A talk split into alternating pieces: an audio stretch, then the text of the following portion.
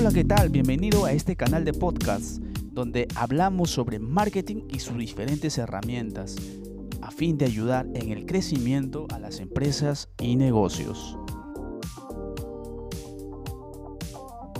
El día de hoy vamos a tocar cinco puntos importantes sobre el nuevo comportamiento del consumidor peruano, sobre todo esto, ojo, peruano, para el 2021. Sin duda, el año 2020 ha sido un año muy retador para muchos negocios, pues el comportamiento social, digamos, e individual también, ha cambiado muchísimo, ha cambiado de manera notable.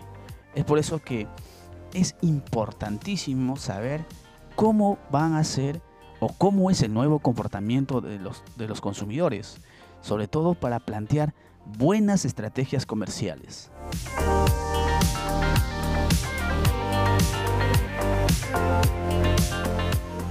Sin más preámbulos, vamos a tocar los cinco puntos del nuevo comportamiento del consumidor peruano 2021. Número 1. Activismo como marca. El nuevo consumidor joven va a ser más exigente en cuanto al activismo, es decir, que las empresas se involucren más en temas políticos, en temas sociales y sobre todo a qué tipo de valor representan. Es decir, ya va a ir quedando un poco de lado las empresas, no van a ser bien vistas las empresas que digamos sean, sean ajenas a los problemas eh, sociales y políticos o coyunturales, digamos, que pasa en el país.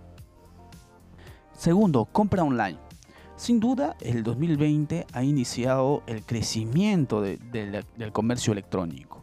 Aquí en Perú han ido apareciendo diversas plataformas como Marketplace, eh, tiendas e-commerce, etc, etc. Entonces, este año 2021 lo que va a hacer es seguir esa curva ascendente. Sobre todo porque a causa del distanciamiento social, pues buscamos o las personas buscan evitar el contagio del COVID-19.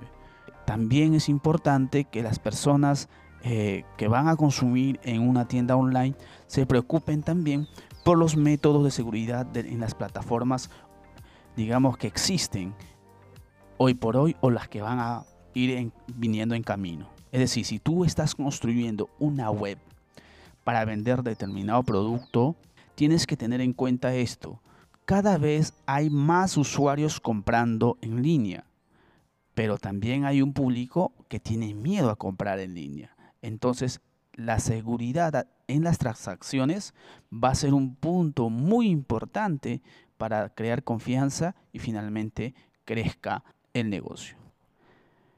Punto 3. Ahorro y emprendimiento.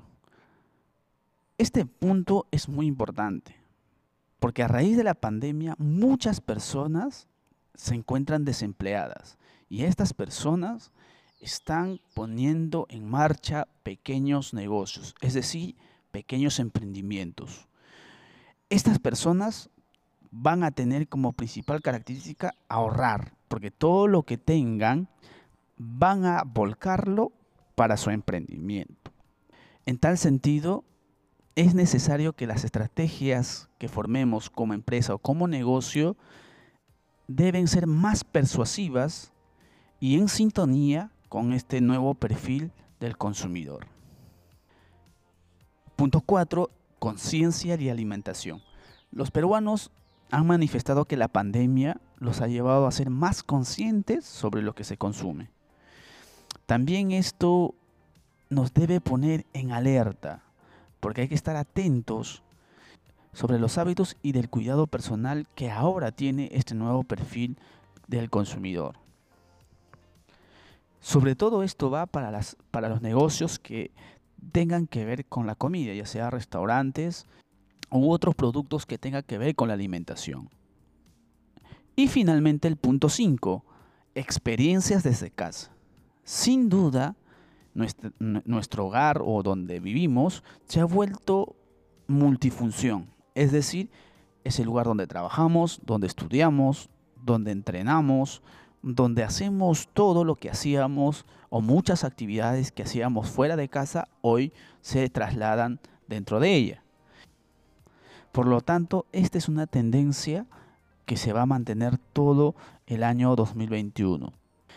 Por ejemplo, si tu negocio es un gimnasio o dar clases fitness, pues habrá que reinventarse y cómo hacer llegar, digamos, eh, el entrenamiento para estas personas que lo hacen desde casa y que la gran mayoría va a ir optando poco a poco a hacerlo desde casa por miedo al contagio del COVID y además de algunas medidas que ha dictado pues el gobierno en esta nueva cuarentena.